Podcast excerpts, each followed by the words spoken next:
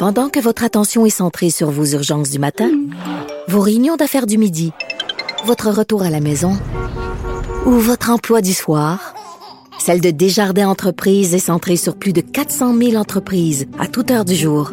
Grâce à notre connaissance des secteurs d'activité et à notre accompagnement spécialisé, nous aidons les entrepreneurs à relever chaque défi pour qu'ils puissent rester centrés sur ce qui compte, le développement de leur entreprise.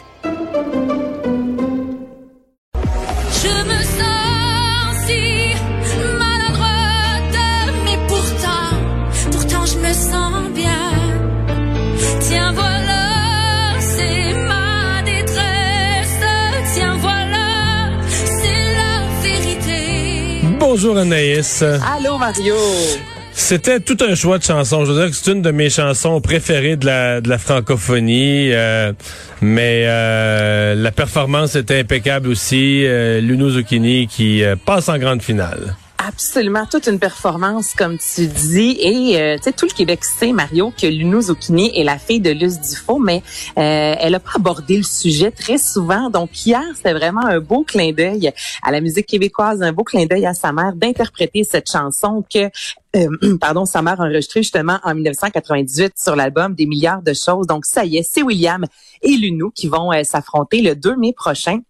Évidemment, on a dû dire au revoir hier à Rosalie Ayotte et Queenie Clément. Et j'ai jasé avec les filles aujourd'hui. Tout d'abord, Rosalie, qui, euh, on connaît, est une euh, autrice, compositrice, interprète. Donc, je lui ai demandé vraiment, au niveau de la confiance en soi, au niveau, euh, euh, ce qu'elle a appris cette année à l'Académie avec les professeurs, qu'est-ce qu'elle retient de ça? On l'écoute.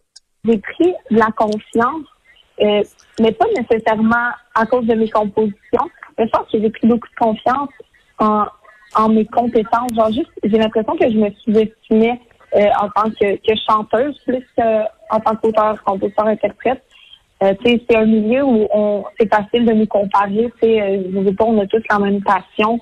Puis des fois, euh, bon, est-ce que quelqu'un travaille plus fort que quelqu'un d'autre? Est-ce que quelqu'un le, le mérite plus? Est-ce que quelqu'un est une meilleure interprète? Ça, c'est quelque chose qui, qui me stressait parce que, tu sais, je veux dire, une voix avec une autre voix, c'est difficile à comparer. On est tous différents. Mais je pense que de voir euh, l'approbation puis l'amour des profs puis du public, c'est vraiment quelque chose qui m'a fait réaliser que j'étais à ma place puis ça fait vraiment du bien.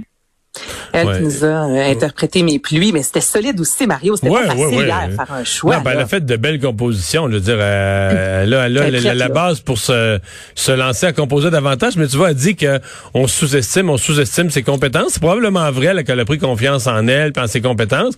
Mais je pense qu'on ne serait pas exagéré de dire qu'elle a probablement élargi aussi le spectre de ses compétences là, au contact des, des Grégory Charles, de, de, de Lara. Ariane Moffat, dans, les, dans les- le lab, là, ben justement, oui. où on travaille à l'élaboration. Je pense qu'elles ont aussi musclé ses compétences. T'as pas beaucoup d'occasions dans la vie d'être dans un, tu sais, un camp d'apprentissage, une, une université aussi concentrée, là, Ben- où tu fais juste ça avec les meilleurs, qui est à peu près les meilleurs au Québec. T'es tout le temps avec eux autres. puis- Puis t'es scripté à la loupe, à la loupe, hein. Donc déjà tu fais une erreur le dimanche, ben tu reviens à la maison puis on te dit faut que tu corriges ça, ça, ça. Donc tu sais comme tu mentionnes, c'est vraiment un camp.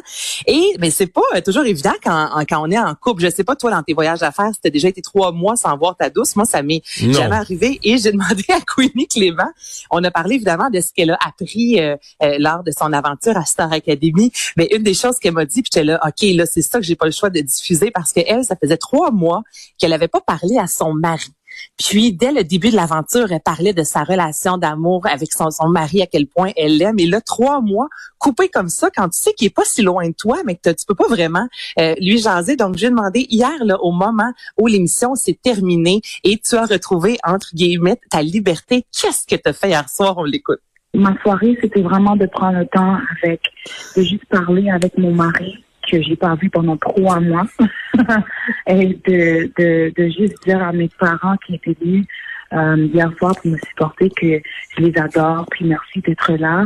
Euh, puis après ça, euh, de, de, de retourner, puis j'avais, sais, on, on, on quitte, on quitte l'académie, donc on a quand même accès à, à, à, à le média un peu. On a accès à mes réseaux sociaux, donc j'ai vraiment pris le temps de juste remercier des personnes qui, qui m'ont supporté, puis euh, j'étais juste fière et, et j'étais euh, j'étais honorée d'a- d'avoir le, le support que j'ai eu à propos de la performance que j'ai montrée hier soir.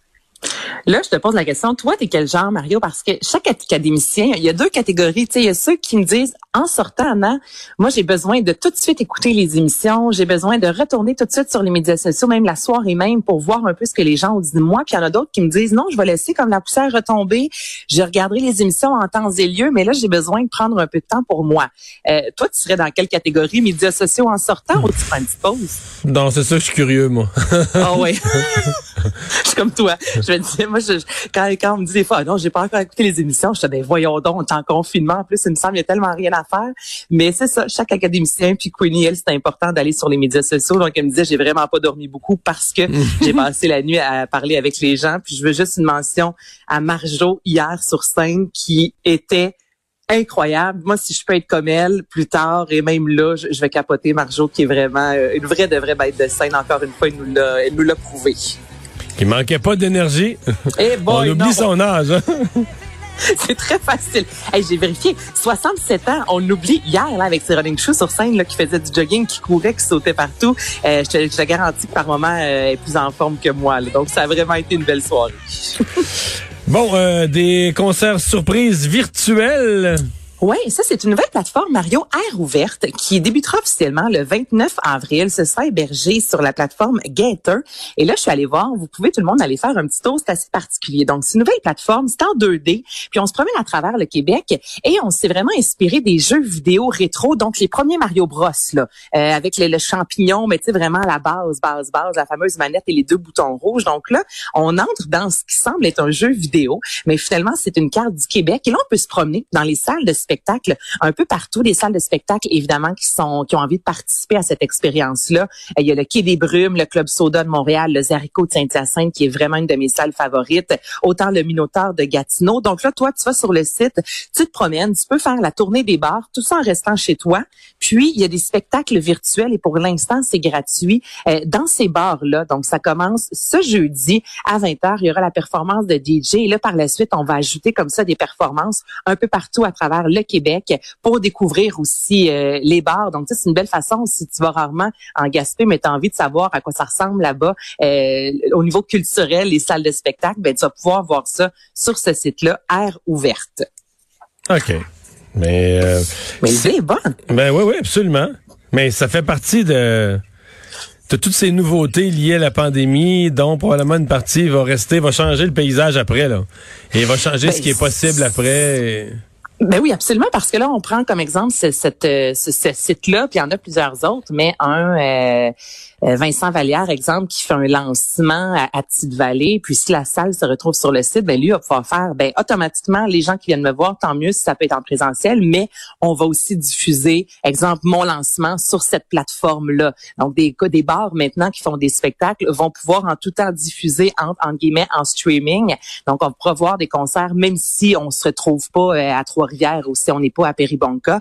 Donc, c'est une belle façon. Il reste à voir. Moi, oui, ça va rester. Est-ce que je vais en consommer beaucoup? Je peux pas te garantir. Il y a rien qui remplace un concert vraiment, euh, évidemment, avec un artiste devant soi, mais ça reste une belle façon aussi de découvrir des salles de spectacle. Moi, c'est ça que je trouve cool, surtout. Une vingtième saison pour cette émission d'été?